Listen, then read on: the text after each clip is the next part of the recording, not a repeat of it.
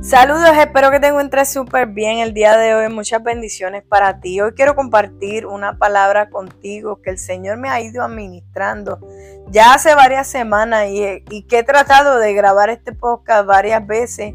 Se me ha hecho un poquito complicado, pero así como el Señor me puso, me ministró en mi corazón, quiero compartirlo contigo y vamos a leer primero el versículo de este episodio que se encuentran en el libro de Timoteo, segunda de Timoteos, capítulo 4, versos 7 y 8, donde dice el apóstol Pablo, he peleado la buena batalla, he terminado la carrera, me he mantenido en la fe.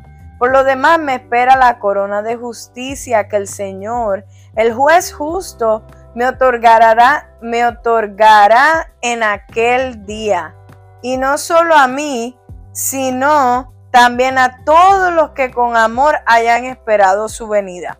Aquí estamos viendo el apóstol Pablo escribiéndole la carta, esta carta a su discípulo Timoteo, en donde él dice que ¿verdad? ya peleó su buena batalla, terminó la carrera, se mantuvo en la fe y lo demás espera la corona de justicia. Y él sabía que sus días de partida se acercaban y escribiendo esto, lo primero que me llama la atención es que dice que he peleado la buena batalla y no habla en plural. No dice las buenas batallas.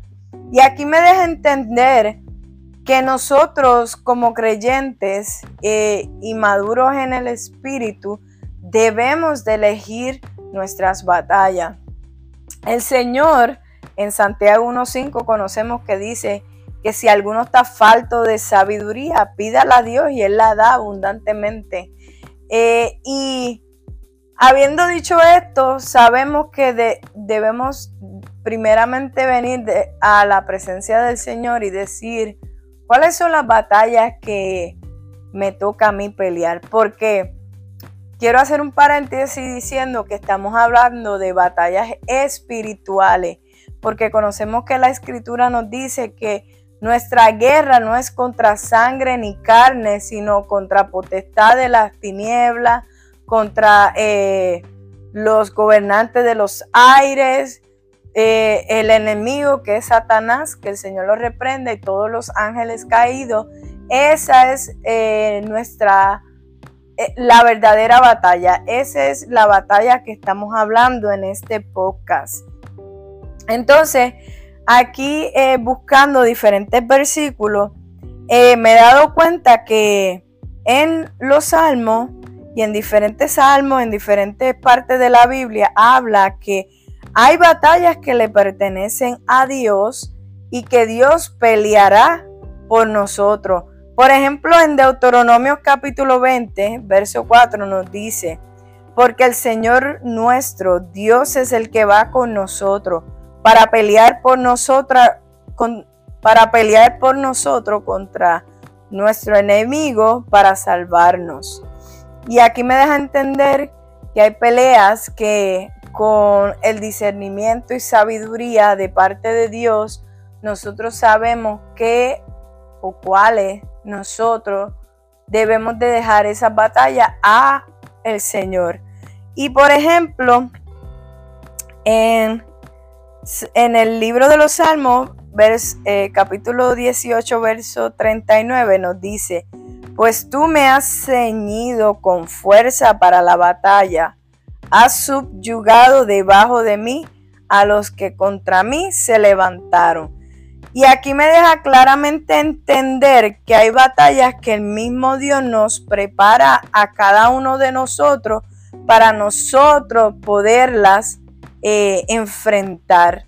Y yo creo que estudiando la palabra y, escuchando lo que Dios quiere decir a través de este mensaje, hay batallas que son de rodillas, son en oración, porque el mismo primero de Tesalonicense 5.17 eh, nos dice que oremos sin cesar.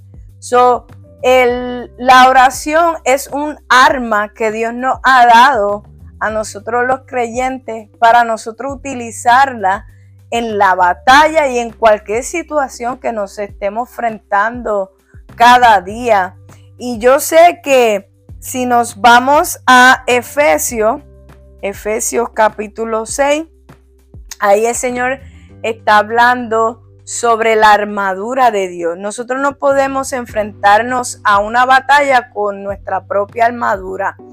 Eh, yo estaba hablando no hace mucho eh, en el servicio de la iglesia, donde vemos el ejemplo de David cuando va a enfrentarse con Goliat. Eh, ya Dios lo tenía preparado, porque David no pudo enfrentarse con Goliat si no hubiese pasado eh, o enfrentado con los leones y con los osos primero y ganado esas batallas para él poder venir y enfrentarse a este gigante que lo llamaban así eh, los israelitas, perdón, que continuamente venía a burlarse del pueblo de Dios y David no le tuvo ningún miedo. Estamos hablando de un joven que no estaba en el army, como conocemos. El, rey no lo conocía como que este sabe pelear o está entrenado. Pero David le dijo, mira, tú sabes qué, yo he peleado con leones y con osos y he ganado la batalla. Y él no va a hacer excepción ninguna. Y lo que me llama la atención aquí es que Saúl, que es el rey en ese momento, le ofrece a David su armadura para que vaya a pelear con Goliat. ¿Y qué pasa? Que cuando David se prueba la armadura de Saúl, que primeramente no era una armadura de él, era una armadura que le dio el rey para que él se enfrentara con el gigante, a David no le sirvió esa armadura. Y yo dije eh, ese domingo, y yo creo que por eso, por esa situación, esa armadura no nos sirve a nosotros para pelear, enfrentarnos, porque es una armadura humana, es una armadura limitada, eh, porque todo lo que tiene que ver con el humano es limitado, pero todo lo que viene de parte de Dios, no hay límites. Por eso Dios nos da en Efesios capítulo 6 la armadura de Él para nosotros venir y enfrentarnos con esos gigantes que se nos presenta y que es la batalla que de verdad debemos de pelear, porque Dios nos ha preparado de antemano para esas batallas y solamente nosotros la podemos pelear con su armadura para poder tener la victoria en esas batallas. Y la oración es parte aunque no lo menciona en, este, en el libro de Efesios, pero la oración es parte, es un arma que Dios nos ha entregado para nosotros pelear la buena batalla, para pelear la batalla que está aquí hablando el apóstol Pablo. La segunda va de mano, que es el ayuno. El ayuno y la oración son armas que Dios nos da para nosotros pelearla. Y además de eso, hay otra que me llama la atención es el silencio. Muchas veces el Señor eh, nos dice que callemos. Incluso en el libro de Proverbios dice que hasta el necio cuando calla parece ser sabio. So, hay, hay algo en, el silencio, en cuando uno calla, eh, que hace a uno ser sabio y ganar esa batalla que quizás no has podido vencer abriendo la boca, por ejemplo, ¿verdad? Y Dios aquí nos dice, ok, cuando tú haces silencio, yo puedo intervenir y yo puedo hacer lo que tú no puedes hacer. Yo puedo llegar a donde tú no puedes llegar. Nos está diciendo hoy el día, el Señor nos está diciendo eh, en este día. Y hoy quiero decirte que eh, seamos más sabios, como nos invita el libro de Proverbios. Y si no tenemos esa sabiduría, en Santiago nos dice, pídala. En Santiago capítulo 1, verso 5. Si alguno está falto de sabiduría, pídela a Dios que Él la da abundantemente.